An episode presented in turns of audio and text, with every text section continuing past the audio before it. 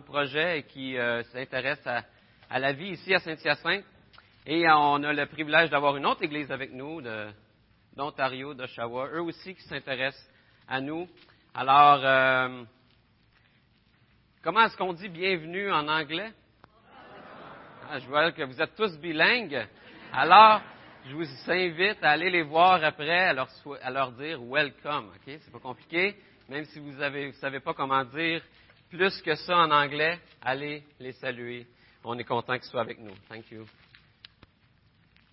That you are there with us. All right. OK. Mon anglais est bon. Je vais y arriver. Alors, on continue notre série sur euh, face à face avec Jésus. Et ce matin, j'ai intitulé le message Jésus est suffisant. Et la question, c'est est-ce qu'on croit vraiment que Jésus est suffisant?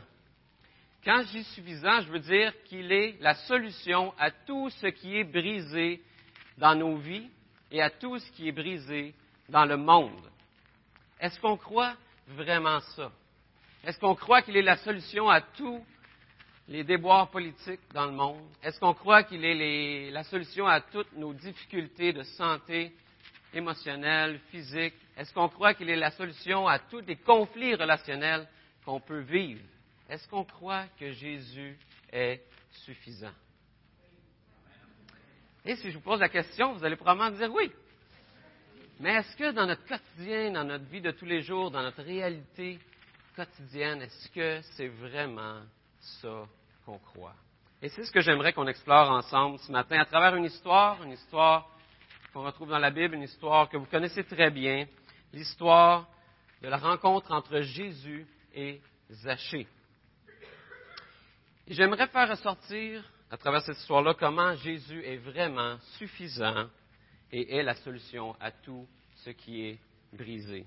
Alors, on trouve l'histoire dans Luc 19, si vous voulez tourner, sinon on va voir le texte à l'écran également.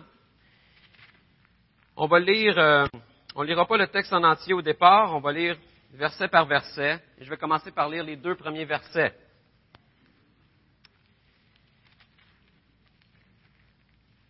Donc Luc 19, versets 1 et 2. Jésus entra dans la ville de Jéricho et la traversa. Or, il y avait là un homme nommé Zachée. Il était chef des collecteurs d'impôts et riche. On dit qu'à l'époque des Romains, les Romains avaient de la difficulté à collecter les impôts chez les peuples qu'ils avaient conquis. Parce que les gens avaient un genre de marché noir, une façon entre eux d'échanger des biens, d'échanger de l'argent sans que les Romains le sachent.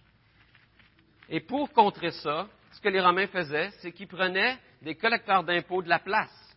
Ils disaient, nous, on ne les connaît pas, ils vont être capables de nous cacher des choses, mais si on trouve quelqu'un dans le village ou dans la ville qui connaît les gens, eh bien, lui va être capable de savoir exactement où les gens cachent l'argent et va être capable d'aller collecter pour nous. Et c'est ce que les collecteurs d'impôts étaient. C'est ce que Zachée était. Et les gens n'aimaient pas beaucoup ces personnes-là parce qu'ils travaillaient pour l'ennemi. Ils travaillaient pour ceux qui les avaient conquis. Et les gens ne les aimaient pas non plus seulement parce qu'ils travaillaient pour l'ennemi, mais ces gens-là méritaient leur, leur réputation, méritaient d'être haïs des gens. Pourquoi? Parce que c'était des gens qui étaient là juste pour l'argent. Imaginez quelqu'un qui accepte un emploi dans, dans, dans son village, il est connu de tout le monde et il accepte l'emploi. Il sait très bien qu'il va être rejeté de tout le monde. Il sait très bien que euh, sa famille va le rejeter, que ses amis vont le rejeter, que tout le monde va le regarder croche sur la rue. Et il le fait quand même. Pourquoi? Simplement pour s'en mettre dans les poches. Et c'est exactement ce qu'il faisait. Il n'hésitait pas à en collecter un peu plus que ce que les Romains demandaient, un petit 3% par là, un petit 4% par là, et ils se mettaient dans leurs poches et devenaient riches comme ça sur le détriment de leurs voisins, sur le détriment de leur famille, sur le détriment de leurs amis. Alors les gens haïssaient les collecteurs d'impôts. Et souvent, on lit l'histoire de Zachée, puis on, voit un petit homme qui est rejeté de tout le monde, puis on a comme pitié de lui. On a comme pitié de ce petit homme-là qui ne peut pas même pas voir Jésus parce qu'il est trop petit, qui est obligé de monter dans un arbre. On est comme, ah, pauvre Zachée. Mais ce n'était pas pauvre Zachée. Zachée était coupable et était responsable de la réputation qu'il avait et de pourquoi les gens l'haïssaient. On lit dans le, dans, j'ai lu ça dans un commentaire que, juste pour vous donner une idée de comment les gens haïssaient les collecteurs d'impôts, on dit que dans la Mishnah, qui n'est pas n'est pas la Bible, mais qui est un livre de loi que les Juifs utilisaient, ce livre-là disait que les collecteurs d'impôts étaient si détestables qu'ils ne devaient même pas être considérés comme un humain. Alors, on pouvait mentir à des collecteurs d'impôts parce que ce n'est pas péché de mentir à un animal. Alors, ils justifiaient pour cacher, puis dire, ah, ben, oh, j'ai caché de l'argent, mais c'est pas grave, parce que c'est un animal. Les gens haïssaient. Et dans le cas de Zachée, le texte nous dit qu'il était le chef des collecteurs d'impôts. C'était pas juste un petit collecteur d'impôts qui vient d'arriver, qui vient de rentrer. Non, c'était le chef des collecteurs d'impôts. Alors, probablement l'homme le plus détesté, rejeté, humilié, ignoré, les gens le voient, ils veulent rien savoir de lui, de toute la ville de Jéricho. Et on lit au verset 3 et 4. Il cherchait à voir qui était Jésus, mais il ne le pouvait pas à cause de la foule, car il était petit. Alors il courut en avant et grimpa sur un sycomore pour voir Jésus qui devait passer par là. Alors on voit ici que Zachée voulait voir qui était Jésus comme beaucoup d'autres personnes dans la ville de Jéricho. Tellement de monde voulait voir Jésus que Zachée n'arrivait pas à le voir et il a dû monter dans un arbre. Qu'est-ce que ça nous dit sur la personne de Jésus? Eh bien, ça nous dit que Jésus était la personne la plus populaire de la ville de Jéricho à ce moment-là. Et ça se comprend. Jésus est en marche, il part, il traverse Jéricho pour aller à Jérusalem. Juste avant d'arriver à Jéricho, il guérit un, aveugle. Et, tout, et ça nous dit juste avant au chapitre 18 que tout le peuple adorait suite à cette action-là de Jésus, suite à ce miracle-là de Jésus. Tout le peuple adorait Dieu. Et Jésus était suivi par une foule. Partout où il allait, il y avait ses fans avec lui. Il y avait une foule de personnes qui le suivaient, ses disciples et beaucoup d'autres personnes. Et il rentre dans la ville de Jéricho. Et les gens le suivaient. Pourquoi? Parce qu'on voit juste après l'histoire de, de, Zachée que les gens pensaient qu'il s'en allait à Jérusalem pour rétablir son royaume. Qu'il allait aller à Jérusalem et que Jésus allait établir le nouveau royaume directement en arrivant à Jérusalem. Alors Jésus, c'est la vedette.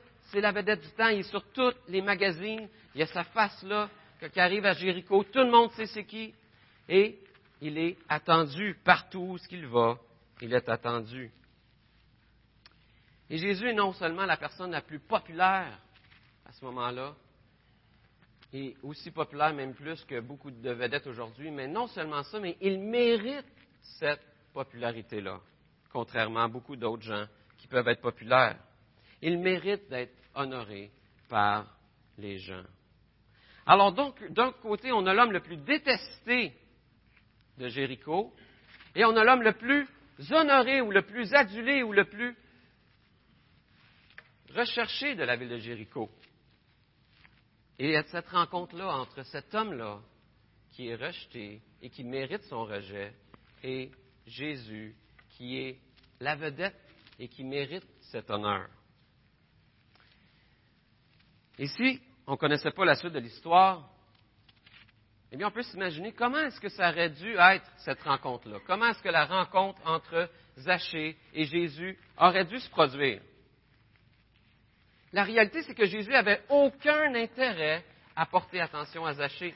Il aurait dû passer son chemin, même pas regarder plus haut, même pas remarquer Zachée dans, l'arbre, parce que Jésus n'avait aucun intérêt à rencontrer Zachée. Et si on pense à quelqu'un de populaire aujourd'hui, il ne va pas s'arrêter pour quelqu'un de nobody dans un arbre. Il va juste continuer parce que ce n'est pas dans son intérêt d'arrêter. Les gens font des choses parce qu'ils ont intérêt à le faire. Et non seulement ça, Jésus n'a pas intérêt à le faire, mais ça peut même nuire à sa réputation. Hein, les gens auraient pu lui dire, Jésus, va pas là. Tu vas être associé à des gens comme ça. Et les gens ne t'écouteront plus. Les gens vont plus écouter ton message. Et ça va, ça va nuire à l'Évangile. Ça va nuire à la bonne nouvelle si tu t'associes à Zachée. Vas-y pas. Jésus était prêt à perdre sa réputation pour Zachée. On lit au verset 5 et 6. Lorsque Jésus fut parvenu à cet endroit, il leva les yeux et l'interpella. Zachée, dépêche-toi de descendre, car c'est chez toi que je dois aller aujourd'hui, que je dois aller loger aujourd'hui. Zachée se dépêcha de descendre et reçut Jésus avec joie. Quand les gens virent cela, il y eut un murmure d'indignation. Ils disaient, voilà qu'il s'en va loger chez ce pécheur. C'est exactement ce qui se produit. Jésus était la vedette. Jésus était la personne la plus adorée ou adulée à ce, moment-là. Et parce qu'il s'associe à Zachée, indignation. Silence. Les gens parlent en son dos. Les gens le critiquent. Il n'est plus celui qu'il pensait qu'il était. Alors on voit que dans cette histoire, Zachée a été servi et honoré par Jésus. si quelqu'un peut m'amener de l'eau. Le contraire d'être honoré, c'est d'être dénigré, d'être ignoré, d'être humilié, d'être rejeté.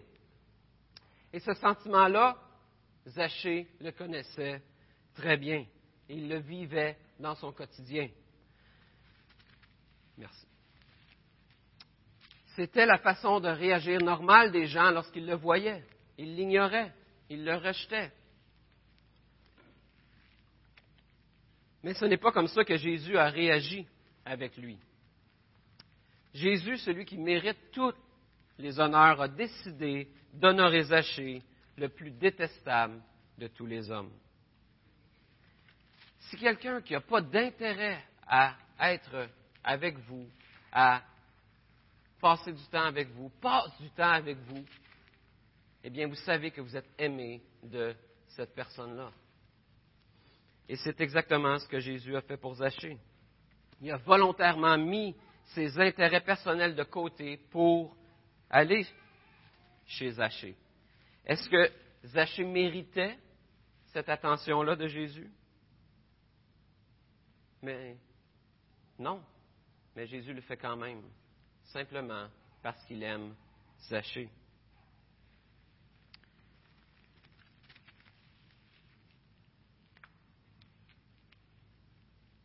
Jésus fait la même chose pour nous ce matin. Souvent, on va lire cette histoire-là, puis on va arriver à la conclusion qu'il faut agir comme Jésus. Il faut aimer les autres comme Jésus a aimé Zachée.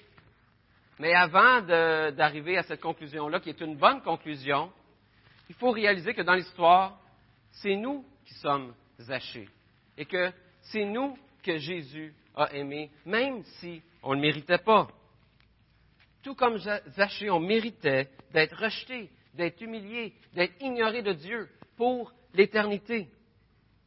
Et la Bible nous dit dans Philippiens 2, versets 6 à 8, que Jésus-Christ, qui dès l'origine était de condition divine, ne chercha pas à profiter de l'égalité avec Dieu, mais il s'est dépouillé lui-même et il a pris la condition de serviteur. Il s'abaissa lui-même en devenant obéissant jusqu'à subir la mort, oui, la mort sur la croix.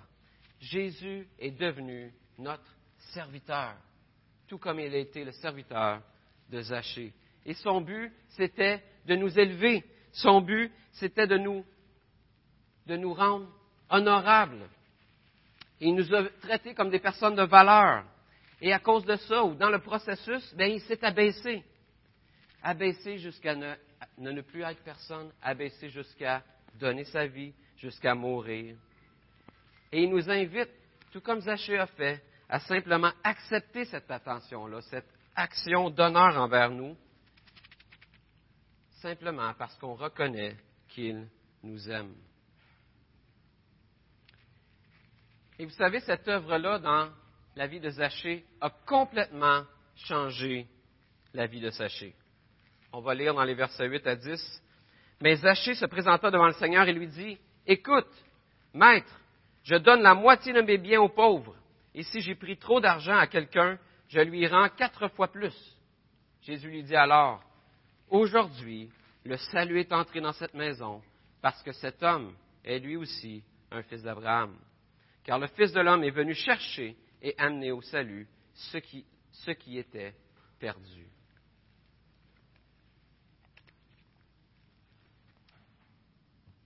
Parce que Zachée a été honoré par Jésus, son comportement a complètement changé.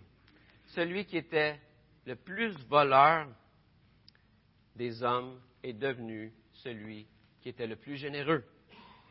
Celui qui se foutait des autres complètement est devenu celui qui voulait prendre soin des pauvres, celui qui voulait prendre soin de ceux qui étaient dans le besoin. Et ce qui est remarquable dans l'histoire, c'est qu'il n'est jamais dit nulle part que Jésus a dit à Zachée ce qu'il devait faire. Zachée décide d'agir comme ça tout simplement parce qu'il a rencontré Jésus. Parce qu'il reconnaît qu'il ne méritait pas cette rencontre-là avec Jésus. Il ne méritait pas d'être servi par Jésus, il ne méritait pas d'être honoré par Jésus. Et il goûte à la grâce de Dieu en recevant ce qu'il ne méritait pas. Il trouve sa valeur, son honneur, sa gloire en Jésus et non plus dans ses possessions, non plus dans son argent, non plus dans tout ce qui était son identité jusqu'à ce moment-là, c'était d'être riche. Et il est prêt à tout laisser ça de côté parce qu'il a été touché par la grâce de Jésus envers lui. Et Jésus, a, a changé de comportement complètement seulement parce qu'il a cru que Jésus était suffisant. Il a cru que Jésus est celui qui est venu sauver ce qui est perdu, comme on voit au verset 10. Jésus est venu sauver ce qui est perdu. Et Zachée a reconnu qu'il était perdu. Et que le seul moyen, c'était de mettre sa foi en Jésus. Le seul moyen d'être sauvé, c'était de mettre sa foi en Jésus. Il n'y a rien d'autre qui a transformé Zachée que cette rencontre-là avec Jésus. Est-ce qu'on croit que Jésus est suffisant pour sauver ce qui est perdu? Est-ce qu'on croit que Jésus est la seule solution pour réparer tout ce qui est brisé dans, notre vie et dans le monde? Et la réalité, c'est qu'on le croit souvent des lèvres, on va le dire. Mais lorsque vient le temps de mettre nos actions ou d'agir en fonction de cette foi-là, eh bien souvent on va agir pour d'autres raisons que simplement parce qu'on reconnaît que Jésus est suffisant. Comment est-ce qu'on sait que Zachée a vraiment cru en Jésus? Parce que son comportement a complètement changé. Ses actions ont changé. Et souvent, on est plus motivé à l'action en raison de d'autres choses que, le fait qu'on reconnaît que Jésus est suffisant pour nous. Et c'est important de se rappeler en tant que chrétien, quelle est cette œuvre que Jésus a accomplie pour nous? Et j'en ai déjà parlé ici, mais j'en reparle. Jésus a tout accompli et accomplit encore le salut présentement. Parce que le salut en Jésus est en trois temps. Il y a le salut passé, il y a le salut présent et il y a le salut futur. Dans le passé, Jésus est mort à la croix et il nous a délivrés de la colère de Dieu. On a été délivrés de la colère de Dieu lorsque Jésus a pris sur lui ce que nous, on méritait. Et la colère de Dieu est allée sur lui plutôt que sur nous. Et ça, c'est notre salut passé, c'est notre garantie en Jésus. On n'est plus sous la colère de Dieu. On n'est plus jamais sous la colère de Dieu. Et lorsqu'on comprend ça, on comprend qu'on est sous la grâce, que Jésus nous a fait grâce, que Dieu nous a fait grâce et que ça a coûté la vie à Jésus. Et on était délivré de la colère de Dieu. Mais lorsque mes actions sont motivées par la culpabilité, lorsque mes actions sont motivées par cette idée-là que Dieu va être déçu de moi, ou va être en colère contre moi, ou va être indifférent envers moi si je fais ci ou si je ne fais pas ça ou si je fais ça,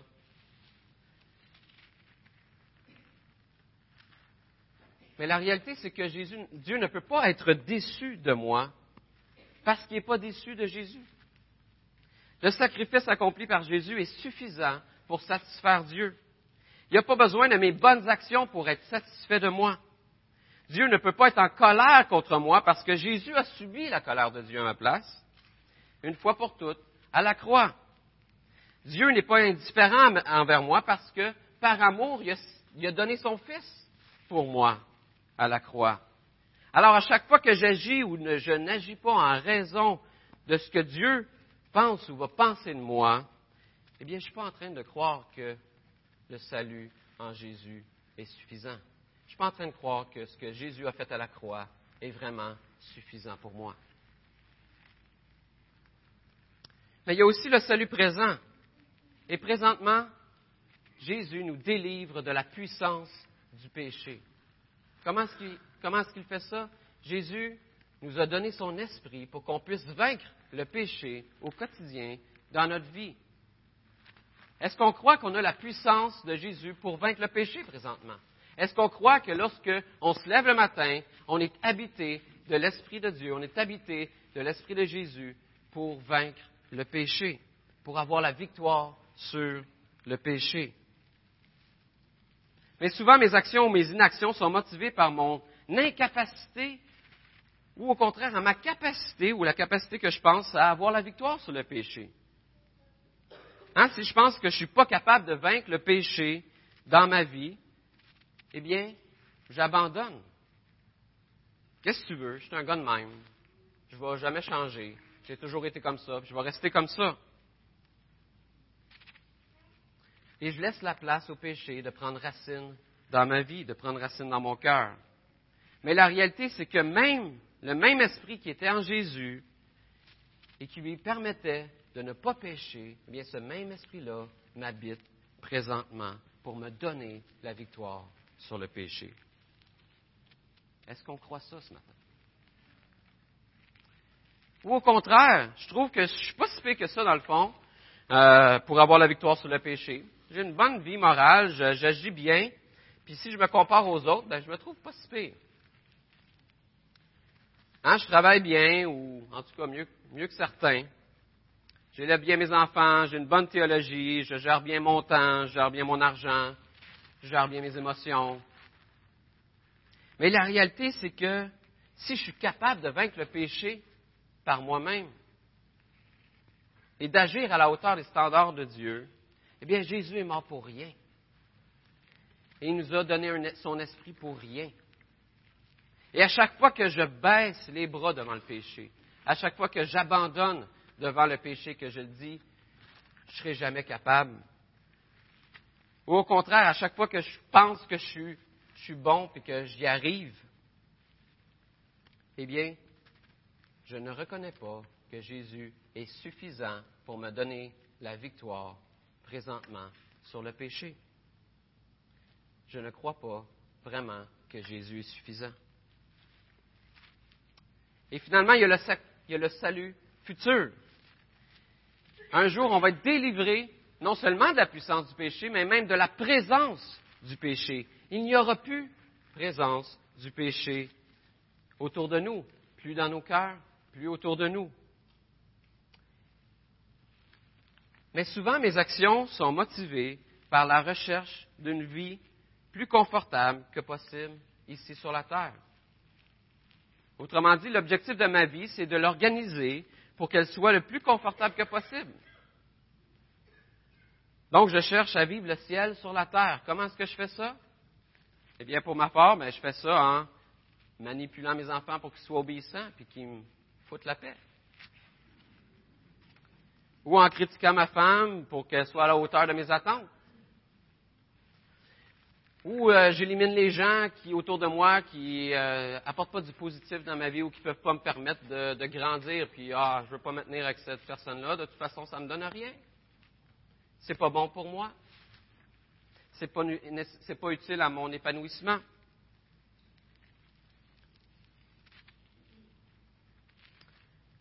Bref, je cherche à être servi par les autres et par les choses plutôt qu'à me servir de ce que Dieu m'a donné pour servir les autres. Mais la réalité, c'est, frères et sœurs, que le ciel n'est pas ici-bas. Le ciel est à venir. Et ce que ça change de réaliser que Jésus est suffisant, même dans le futur, c'est que je suis, je vis d'espérance, mais aussi je suis prêt à faire des sacrifices dans ma vie, présentement, sachant que ma vie n'est pas ici, que ma vie, elle est à venir. Tout est accompli par Jésus et son œuvre, elle est complète. Elle est complète dans le passé, elle est complète présentement et elle est complète dans le futur. Je suis sous la grâce complète de Dieu. J'ai la pleine puissance de Dieu pour vaincre le péché et j'ai l'assurance d'être un jour pleinement délivré de la présence du péché. J'aimerais euh, utiliser un exemple pratique. Et c'est là que ça commence à être intéressant. On a plein de commandements dans les Écritures. On a plein de choses qui nous sont prescrites. Et souvent même, on dirait que non, on n'est plus sous la loi, on est sous la grâce. Et la loi, c'était dans l'Ancien Testament, et maintenant, on est sous la grâce. Quand vous allez repartir d'ici, là, Ouvrez votre Bible dans le Nouveau Testament au hasard. Tournez une page. Lisez cette page-là. Et je vous mets au défi de ne pas trouver un commandement dans cette page-là. On est encore, on a encore des ordonnances ou des prescriptions ou des commandements à accomplir. La réalité, c'est que la Bible en entier sous-entend qu'on a une responsabilité envers Dieu et qu'on a des commandements à accomplir.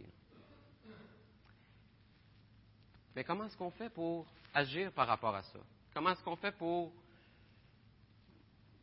répondre à ça? Souvent, on est comme mal à l'aise, on est sous la grâce, donc euh, on n'est plus sous la loi, mais qu'est-ce que je fais avec ces commandements-là qui nous sont donnés? Est-ce que je dois les accomplir? Est-ce que, est-ce que je dois juste m'en, foutre, juste les laisser faire? Qu'est-ce que je fais avec ça? Alors, on va prendre un exemple pratique. Parce que souvent, c'est là qu'on, qu'on ne considère pas que Jésus est suffisant. Et là, on va essayer de prendre d'autres moyens pour accomplir les commandements de Dieu dans notre vie. Matthieu 5, 21 à 22 nous dit, Vous avez appris qu'il a été dit à nos ancêtres, tu ne commettras pas de meurtre. Si quelqu'un a commis un meurtre, il en répondra devant le tribunal. Eh bien, moi, je vous dis, celui qui se met en colère contre son frère sera traduit en justice. Celui qui lui dit imbécile passera devant le tribunal. Et celui qui le traite de fou est bon pour le feu de l'enfer.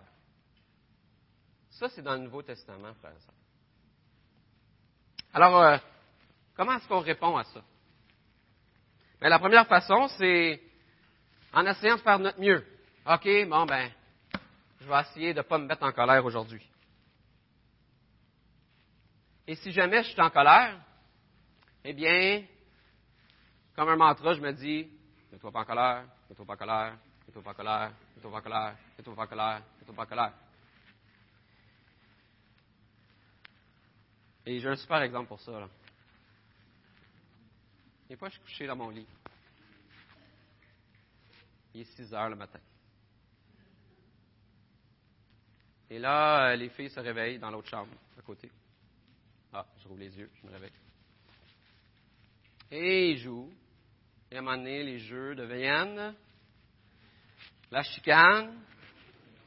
Et il y en a une qui fait mal à l'autre. Et là, ça crie. Ça, c'est notre quotidien.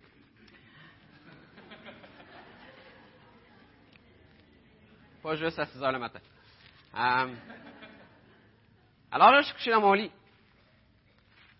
Et je me dis, euh, Stéphane, mets-toi pas en colère.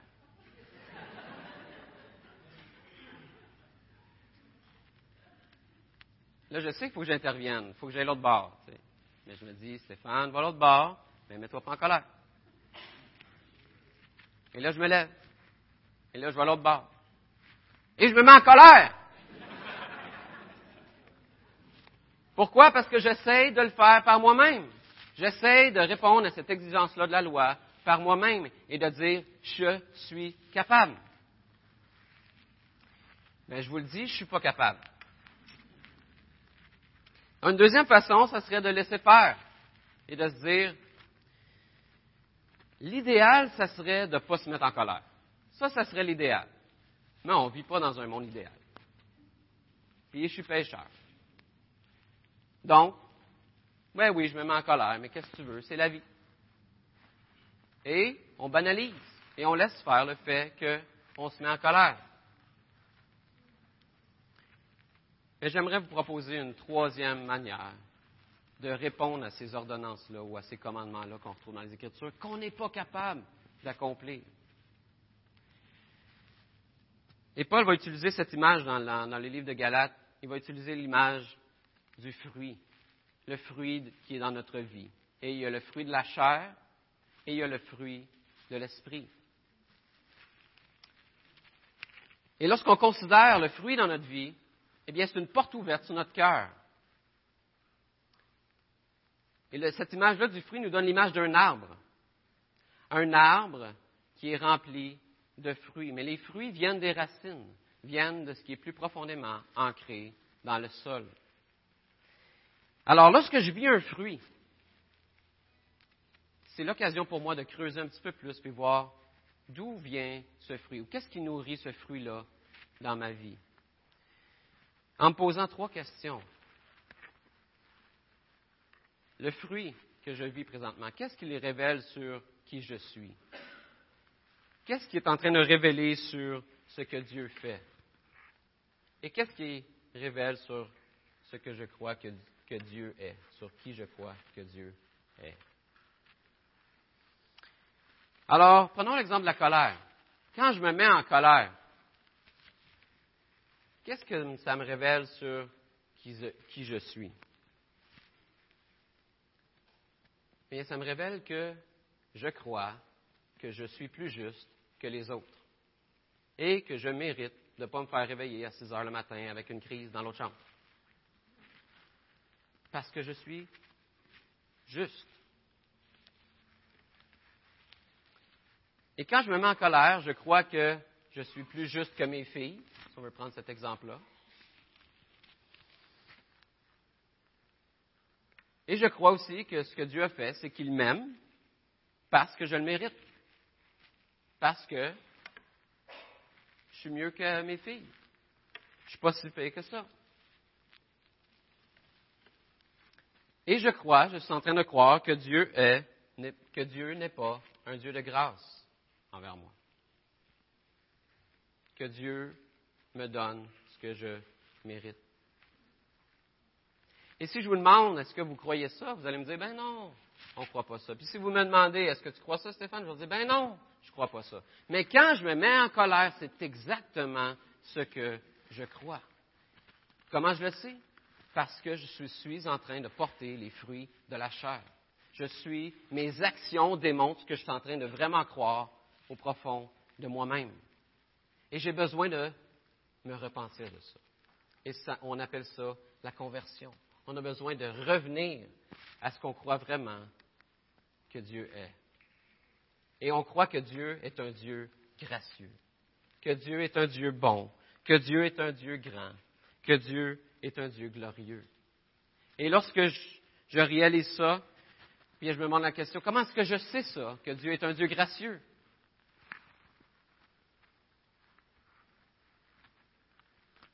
Parce que Christ est mort pour moi à la croix. Christ a pris la colère de Dieu à ma place. Et je suis sous sa grâce. Pas à cause de ce que j'ai fait, mais à cause de ce que Jésus a fait. C'est ce que Dieu a fait pour moi. Il a pris ma place. Il a pris ce que je méritais. Et qu'est-ce que ça fait de moi? Eh bien, ça fait de moi une personne qui est injuste, mais qui est aimée et graciée par Dieu. Et qui est maintenant juste devant Dieu. Et lorsque je réalise ça, bien, le fruit qui vient dans mon cœur, eh bien, c'est la patience, c'est la douceur, c'est de vouloir faire grâce à mon tour, c'est de vouloir aimer plutôt que de chercher justice et de me faire justice. Et je vous le dis, lorsque je suis couché dans mon lit et que je fais cet exercice-là, je vous garantis que lorsque je traverse la chambre, je ne me mets pas en colère. Je ne me mets pas en colère. Parce que je suis rempli de la grâce de Dieu et je comprends que je ne suis pas mieux que mes filles et que la seule raison que je suis encore en vie, que j'ai le privilège de pouvoir prendre soin de ces deux belles cocottes-là, c'est parce que Dieu m'a fait grâce à moi. Nos enfants sont loin d'être idéal. Notre couple est loin d'être idéal. L'Église est loin d'être idéale. Notre société est loin d'être idéale. Parce qu'on est des êtres imparfaits, pécheurs. Mais Dieu nous aime profondément, malgré notre médiocrité, simplement à cause de l'œuvre de Jésus. Et je suis appelé à voir mes enfants, à voir ma femme, à voir l'Église, à voir mes voisins de la même manière que Dieu les voit. Dieu les aime. Qui est-ce que je suis pour être plus sévère et critique que Dieu envers les autres? Qui suis-je pour condamner et critiquer les autres si Dieu ne les condamne pas? Et la réalité, c'est que souvent mes critiques envers les autres sont le résultat de ma vision idéaliste du monde et de moi-même, plus que la vision que Dieu a du monde. La vision de Dieu est profondément encourageante pour moi. Vous savez pourquoi? Parce qu'elle m'enlève tout le fardeau de changer les autres. Vous avez déjà essayé de changer quelqu'un? Moi, j'essaie des fois de faire ça avec mes deux filles. Et ça vire comment? Frustré, fatigué. Mais je n'ai pas à changer mes filles. Dieu me demande seulement de les aimer. Ce n'est pas moi qui ai le fardeau de les transformer ou même la capacité de les transformer. Dieu me demande d'aimer les autres. Comment? En vivant d'une manière à ce qu'ils puissent voir Jésus à travers moi. Parce que c'est lui qui a la puissance, la grâce et la bonté de transformer de jour en jour les gens à sa ressemblance. Si je veux que mes filles grandissent, si je veux que ma femme grandisse, si je veux grandir, si je veux que mes voisins grandissent, eh bien, je dois les aimer comme Dieu m'aime et je dois leur permettre de voir Jésus à travers moi.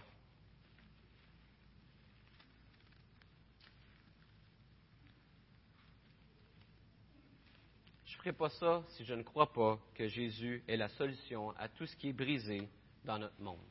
Est-ce qu'on croit que Jésus est la solution à tout ce qui est brisé présentement dans notre monde? Vous savez, cette semaine, c'est le lancement de J'aime mon voisin. On va aller rencontrer des gens, on va aller dans leur maison, on va aller voir comment ils vivent, apprendre à les connaître, développer des relations avec eux. Et je vous le dis, c'est pas toujours beau à voir.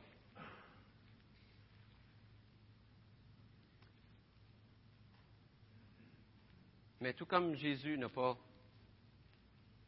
jugé Zachée, tout comme Jésus n'a pas condamné Zachée, tout comme Jésus n'a même pas cherché à le changer,